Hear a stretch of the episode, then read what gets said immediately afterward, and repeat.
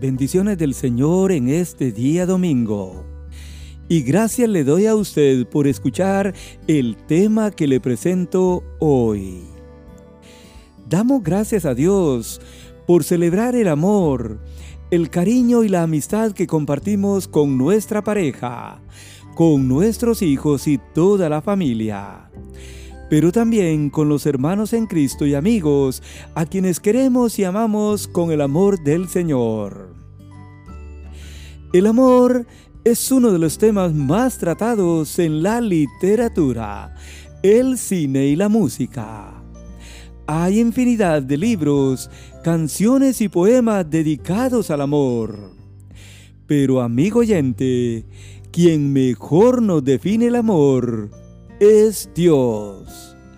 Y lo hace a través de su palabra, porque precisamente Dios es amor. Y lo mostró enviando a Jesucristo al mundo para que vivamos por Él. Primera de Juan, capítulo 4, versículos 8 y 9. En la Biblia encontramos un capítulo entero dedicado al amor que bien podría considerarse como la mejor definición del amor. Este es Primera de Corintios 13. Pero hoy solo veremos los versos 4 al 8, donde encontramos 15 características de cómo debe ser y cómo no debe ser el amor.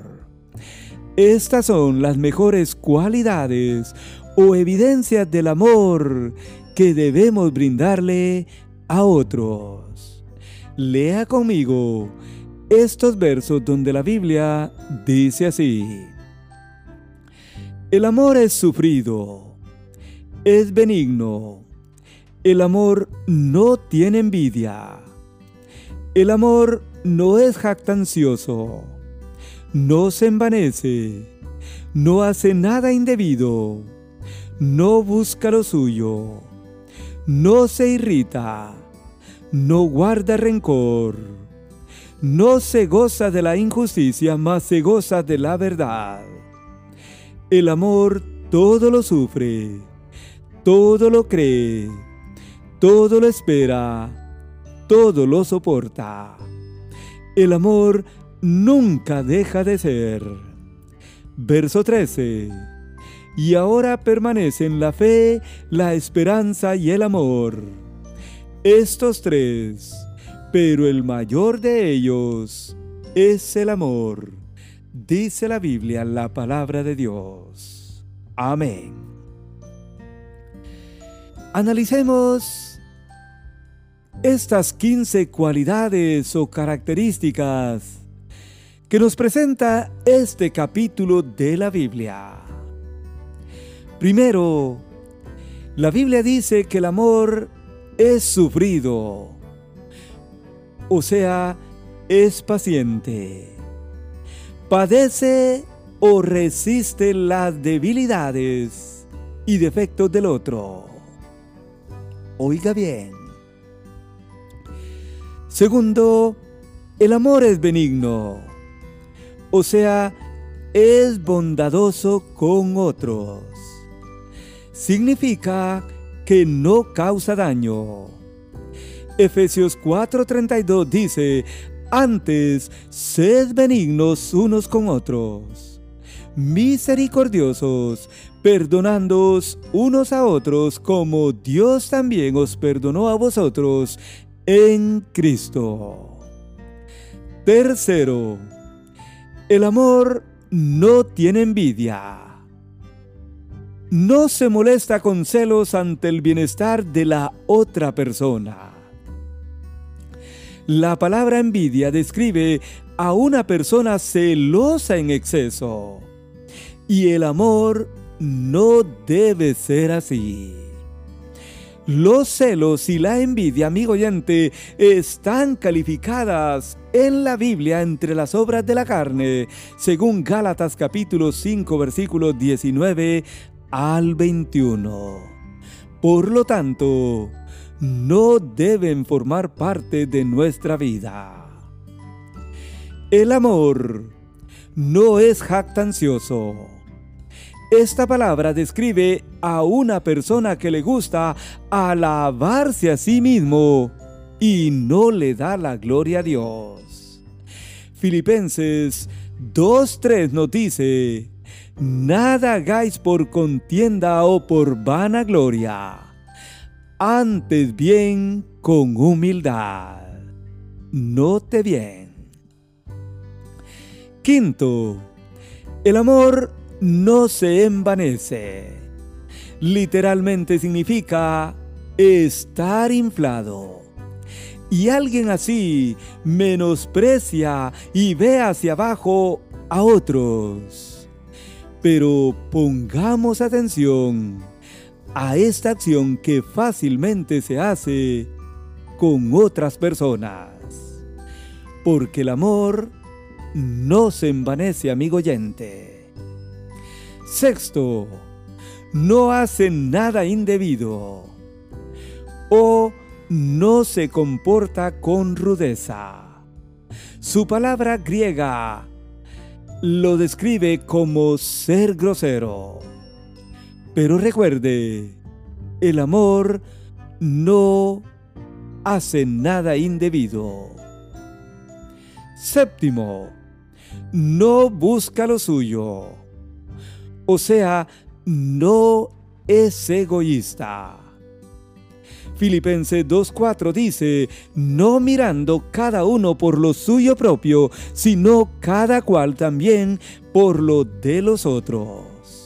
Y amigo oyente, mi hermano en Cristo, sea como pareja, como familia o como hermanos en Cristo, no debemos de ver cada uno por lo suyo propio, sino cada cual también por el bien de los otros o del otro. Octavo, el amor no se irrita, o sea, no pierde el control. Esta palabra describe a una persona que se enoja fácilmente. Y aquí podemos lamentar, porque muchas parejas han terminado muy mal, porque un día alguien perdió el control, se enojó fácilmente y terminó haciendo algo que nunca lo debió de hacer. Noveno. El amor no guarda rencor.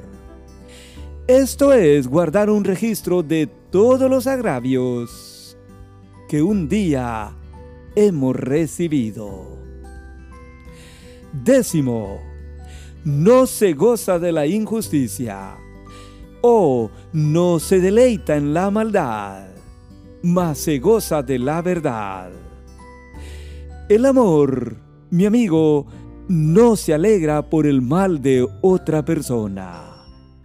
Y a esto es necesario que le pongamos mucha atención, porque cuántas personas en el mundo se alegran por el mal que le suceda a otra persona. Pero recuerde, amigo oyente, que el amor no se alegra por el mal de otra persona. Luego la Biblia dice que el amor todo lo sufre, todo lo espera, todo lo cree y todo lo soporta. En otras palabras, el amor perdona y no anda difundiendo las faltas de otra persona. O aún de la pareja. El amor todo lo espera y para esto se requiere paciencia. El amor todo lo soporta. Busca soluciones a los conflictos que tenga con otra persona. Nosotros, mi amigo y hermano, debemos procurar tener esa clase de amor que nos dice este verso porque el amor todo lo sufre, todo lo cree todo lo espera, todo lo soporta. Por último, la Biblia nos dice que el amor nunca deja de ser. Jamás se extingue o se espuma. Jamás se termina. Si usted y yo amamos a alguien, debemos de amarle en todo tiempo. Porque el amor nunca deja de ser. Al contrario, permanece para siempre y es mayor que la fe y la esperanza, dice la Biblia, la palabra de Dios.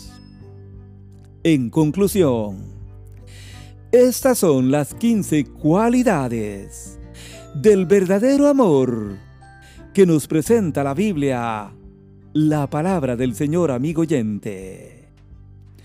Y yo creo que podemos y debemos de hacer un examen o, test de la forma como nosotros hemos mostrado el amor hasta el día de hoy. Yo le pregunto, ¿se compara nuestro amor al amor que nos presenta Primera de Corintios 13? ¿Sí o no? De otra manera, se necesita primero conocer el amor de Dios que fue mostrado en Cristo Jesús. La Biblia dice, porque de tal manera amó Dios al mundo que ha dado a su Hijo unigénito, para que todo aquel que en Él crea no se pierda, mas tenga vida eterna.